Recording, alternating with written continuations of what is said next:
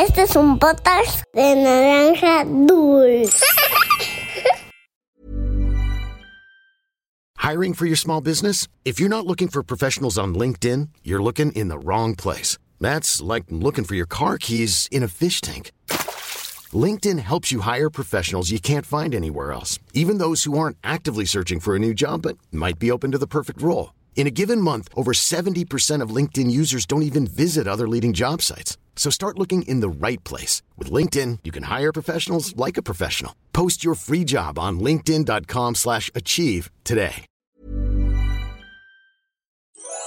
Había una vez Once upon a time, una volta en un país de lontano. Era uma vez num país muito distante. Cuentos para niños que exploran el mundo.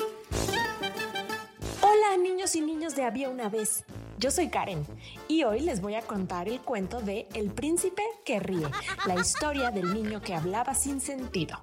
Este es un cuento de Bosnia, un bello país con bosques y playas, torres y castillos medievales. El cuento de hoy platica la historia de una princesa y un campesino que le enseña que en ocasiones la risa puede ser más valiosa que todas las riquezas. Esto es Había una vez. ¡Comenzamos! Había una vez un granjero que tenía tres hijos y una hija pequeña.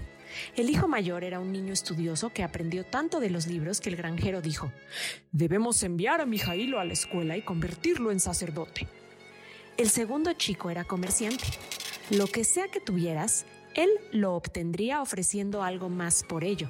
Y siempre lo que te dio valió menos que lo que tú le diste. Jacob será un buen vendedor ambulante, dijo el granjero. Es trabajador y listo, y algún día probablemente será un hombre rico. Pero Stefan, el hijo menor del granjero, no tenía ningún talento especial, y como no pasaba todo el tiempo con la nariz metida en un libro, y porque nunca sacaba el mejor provecho de un trato, sus hermanos lo trataban mal. Stefan no es más que un granjero. Mijailo solía decir que ser agricultor era algo de lo que avergonzarse. Y Jacob dijo, si la gente del pueblo pudiera ver a los cerdos siguiéndolo, ¿cómo se reirían de él? Otra cosa que los hermanos mayores no podían entender sobre Stefan era por qué siempre se reía y bromeaba. Hacía el trabajo de dos hombres, pero tanto si trabajaba como descansaba, siempre se le podía oír contar sus chistes alegres y reír con su risa alegre.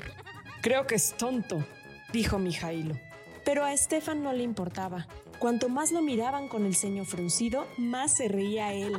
Y, a pesar de sus miradas sombrías, seguía contando chistes alegres y tonterías. Ahora, el reino en el que vivían los tres hermanos estaba gobernado por un zar que tenía una hija única.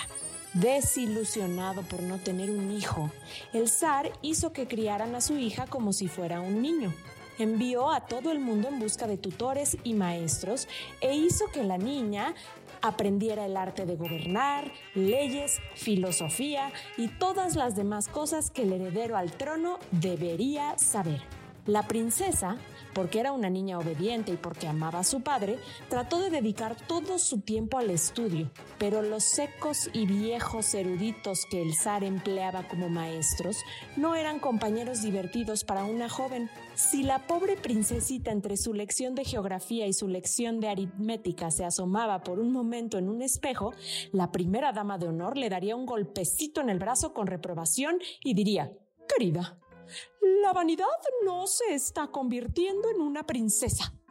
Un día, la princesita se enojó mucho y respondió bruscamente. Pero soy una niña, aunque sea una princesa, y me encanta mirarme en los espejos, y me encanta ponerme guapa, y me encanta ir a un baile cada día de mi vida y bailar con jóvenes guapos. Hablas como la hija de un granjero, dijo la primera dama de honor. Entonces la princesa, porque perdió aún más los estribos, dijo algo que no debería haber dicho. Ojalá fuera la hija de un granjero, ella declaró. Entonces podría ponerme lindos lazos e ir a bailar y los chicos vendrían a buscarme. Tengo que pasar todo mi tiempo con viejos nada divertidos y viejas tontas. El zar, cuando escuchó esto, se enfureció terriblemente.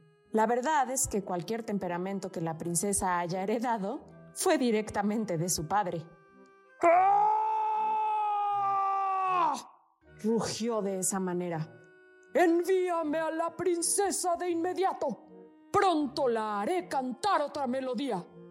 Cuando el zar escuchó todas estas cosas, simplemente se sorprendió de algo terrible. Encerrar a esa joven en su habitación, ordenó. Aliméntala con pan y agua hasta que esté lista para disculparse. Pero la princesa, lejos de asustarse por este trato, anunció tranquilamente. No comeré ni tu pan viejo, ni tu agua, hasta que me envíes a alguien que me haga reír. Ahora bien, esto asustó al zar, porque sabía cuán terca podía ser la princesa en ocasiones. Él también debería saberlo porque la princesa tenía esa beta de obstinación directamente de sí mismo. Esto nunca funcionará, él dijo. ¿Qué iba a hacer el zar? Reunió a sus consejeros y les preguntó cómo se podía hacer reír a la princesa. Los concejales eran sabios sobre los asuntos estatales, pero ninguno de ellos pudo sugerir un medio para divertir a la princesa. Luego el zar convocó a los eruditos, a los maestros y a la primera dama de honor. Él los miró con ferocidad y rugió. ¡Oh, vaya! ¡Vaya! Son ustedes muy buenos. Los puse a cargo de mi hija y ninguno de ustedes tiene suficiente sentido común para saber que la pobre niña necesita un poco de diversión. Bueno, los eruditos no ayudaron más al zar que los consejeros y finalmente, desesperado, envió heraldos por el país para anunciar que a cualquiera que pudiera hacer reír a la princesa le daría tres bolsas de oro e instantáneamente todos los jóvenes, hombres y ancianos que tenían historias que a sus esposas o hijas les parecían simpáticas se apresuraron al castillo. Uno por uno fueron admitidos en la habitación de la princesa. Entraron esperanzados, pero cuando vieron al zar sentado a un lado de la puerta murmurando en su barba, y a la anciana, la primera dama de honor, al otro lado de la puerta mirándolos con desdén, y a la princesa misma en la cama con su hermoso cabello extendido como un abanico dorado sobre la almohada, se olvidaron de sus divertidas historias y ronroneaban, farfullaban y tartamudeaban y finalmente uno tras otro había sido deshonrado. Oh, Pasó un día y dos y tres y la princesa aún se negaba a comer. Desesperado el zar volvió a enviar a sus heraldos. Esta vez dijo que a cualquiera que hiciera reír a la princesa le daría la mano de la princesa en matrimonio y lo convertiría en coheredero del reino. Esperaba casarla con el hijo de un gran zar. suspiró. Pero prefiero casarla con un granjero que verla morir de hambre. No lo intentaré de nuevo dijo Mijailo, el hijo mayor del granjero, del que ya les hablé. Cuando fui allí anteayer, comencé a contarle una historia divertida de mi libro de latín, pero en lugar de reírme dijo, Oh, mándalo lejos. Así que ahora tendrá que morir de hambre por mí. Yo también, dijo Jacob el segundo hijo. Cuando traté de contarle esa historia divertida de cómo cambié la avena mohosa por el cerdo gordo de la vieja viuda, en lugar de reírse, ella me miró directamente a la cara y dijo, engaña. Estefan debería irse. Mijail lo sugirió. Quizás ella se reiría de él. Todos los demás lo hacen. Habló con desdén, pero Estefan solo sonrió. ¿Quién sabe? Quizás iré.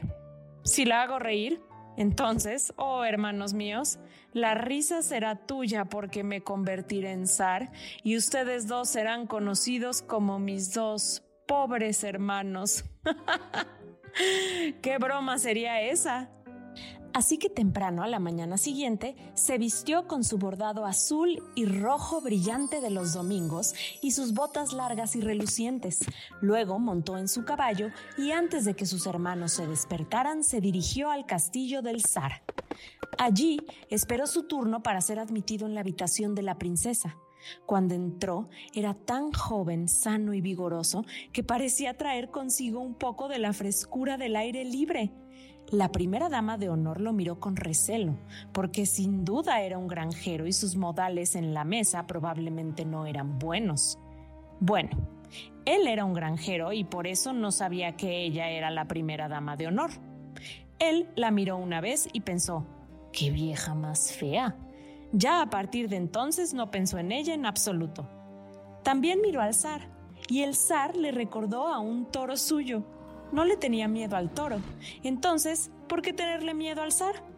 De repente vio a la princesa acostada en la cama con su hermoso cabello extendido sobre la almohada como un abanico dorado, y por un momento no pudo hablar. Luego se arrodilló junto a la cama y le besó la mano. Princesa, dijo, no soy erudito y no soy inteligente, y no creo que pueda tener éxito donde tantos sabios han fallado. E incluso si te hago reír, pues no tienes que hacerlo. Cásate conmigo si quieres, porque la razón por la que vine fue para complacer a Militza. ¿Militza? Sí, princesa, mi hermana pequeña Militza. Ella me ama mucho y por eso piensa que las historias que cuento son divertidas y se ríe de ellas. Ojalá me contaras la historia que comienza en mis días de juventud, cuando era un anciano, un anciano. Ay, pero princesa, esa historia es muy tonta. Mientras más tonto, mejor, comenzó Estefan. En mi juventud, cuando era un anciano, solía contar mis abejas todas las mañanas. Fue bastante fácil contar las abejas, pero no las colmenas, porque tenía demasiadas colmenas. Un día cuando terminé de contar, descubrí que faltaba mi mejor abeja. Enseguida ensillé un gallo y me dispuse a buscarla. ¡Padre! gritó la princesa. ¿Escuchaste lo que dijo Estefan? Dijo que ensilló su gallo. Hmm, murmuró el zar, y la primera dama de honor dijo severamente, Princesa, no interrumpas. Joven, continúa. Su pista conducía al mar que crucé por un puente. Lo primero que vi al otro lado del mar fue mi abeja. Allí estaba en un campo de mijo amarrado a un arado. ¡Esa es mi abeja! le grité al hombre que lo conducía. ¿Es eso así? dijo el hombre, y sin decir nada me devolvió mi abeja y me entregó una bolsa de mijo para pagar el arado. Tomé la bolsa y la até bien a la abeja. Luego desencillé al gallo y monté a la abeja. El gallo, pobrecito, estaba tan cansado que tuve que tomarlo de la mano y llevarlo a nuestro lado. ¡Padre! La princesa gritó. ¿Escuchaste eso? Él tomó el gallo de la mano. ¿No es gracioso? gruñó el zar. Y la primera dama de honor susurró. ¡Silencio! Que termine el joven. Luego volví a casa. Apenas llegué a casa, nació mi padre. Debemos tener agua bendita para el bautizo, dije. Supongo que debo ir al cielo a buscar un poco. La princesa, como veis, sonreía y el zar esperaba que pronto se echara a reír, así que le indicó a Estefan que continuara. Luego me acosté junto al fuego y me quedé dormido. Mientras dormía, una chispa del fuego cayó sobre el cabello y lo quemó. Entonces, Estefan, ¿qué hiciste? ¿Qué hiciste? Corrí de regreso al río y llegué justo cuando un zorro olía mi cráneo. Hola, dije tirando de la cola del zorro. El zorro se dio la vuelta y me dio un papel en el que estaban escritas estas palabras. Ahora la princesa puede comer porque ella se ha reído ¡Qué absurdo! murmuró la primera dama de honor moviendo la cabeza. Sí, ¡Hermosa tontería! gritó la princesa aplaudiendo y estallando en carcajadas alegres. ¿No es una hermosa tontería, padre? ¿Y no es Estefan un muchacho querido? Y padre, tengo mucha hambre, por favor envía algo de comida de inmediato y Estefan debe quedarse y comer conmigo. Así que el zar hizo traer grandes bandejas de comida, aves asadas y verduras y pan de trigo y muchas clases de pasteles pequeños, miel, leche y frutas. Y Estefan y la princesa comieron y se alegraron y el zar se unió a ellos e incluso la primera dama de honor tomó un pequeño pastel que desmenuzó en su pañuelo de la manera más refinada. Entonces Estefan se levantó para irse y el zar le dijo, Estefan, te recompensaré generosamente. Has hecho reír a la princesa y además no has insistido en que se case contigo. Eres un buen muchacho y nunca te olvidaré. Pero padre, dijo la princesa, no quiero que Stefan se vaya. Él me divierte y me gusta, dijo. No necesito casarme con él a menos que quiera, pero padre, creo que quiero hacerlo. rugió el zar. ¿Qué? Mi hija se casa con el hijo de un granjero. Ahora, padre, si no puedo casarme con Stefan, no me casaré con nadie. Y si no me caso, en cualquier momento voy a dejar de comer de nuevo. Así que eso es todo. Y aún sosteniendo la mano de Stefan, la princesa volvió su rostro hacia la pared. ¿Qué podía hacer el pobre zar? Al principio se enfureció y enfureció, pero como de costumbre, después de uno o dos días, volvió a la forma de pensar de la princesa. De hecho, pronto le pareció que Stefan había sido su elección desde el principio y cuando uno de sus consejeros comentó, entonces, Su Majestad, no sirve de nada enviar un mensaje a los reyes vecinos de que la princesa ha alcanzado la edad para contraer matrimonio y le gustaría para cuidar a sus hijos. El zar se enfureció y rugió. ¡Ah! ¿Los reyes vecinos? De hecho, ¿y sus hijos inútiles? No, señor. El marido que quiero para mi hija es un granjero honesto que sabe trabajar y jugar. Ese es el tipo de yerno que necesitamos en este reino. Así que Stefan y la princesita se casaron y desde ese día el castillo ya no era sombrío sino que sonaba. La risa se puso de moda. Incluso Mijailo y Jacob se vieron obligados a asumirlo. No lo hicieron muy bien, pero lo practicaron concienzudamente. Cada vez que la gente hablaba de Stefan, siempre avanzaban de manera importante y decían, ¡Ja, ja, ja! ¿Te refieres a Stefan el príncipe riendo? Porque sabes, él es nuestro hermano. Y en cuanto a Militza, la princesa la hizo venir al castillo y le dijo, te debo toda mi felicidad, querida. Tú sabías que me reiría de las tonterías de Stefan. ¡Qué chica tan sensata! Y colorín colorado, este cuento de había una vez se ha terminado.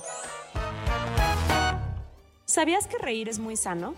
Cuando nos reímos, nos enfermamos menos, sentimos menos dolor y sentimos que todo está bien en nuestro mundo. ¿Qué te hace reír a ti? A mí me encantan los chistes. ¿Te cuento uno? ¿Qué es verde y vuela? ¡Super lechuga! Comparte tu chiste favorito en arroba podcast-había una vez. Hasta la próxima.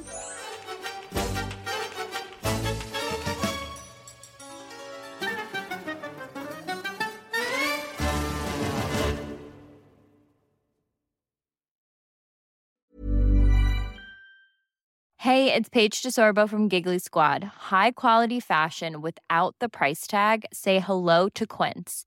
I'm snagging high-end essentials like cozy cashmere sweaters, sleek leather jackets, fine jewelry, and so much more. With Quince being 50 to 80% less than similar brands.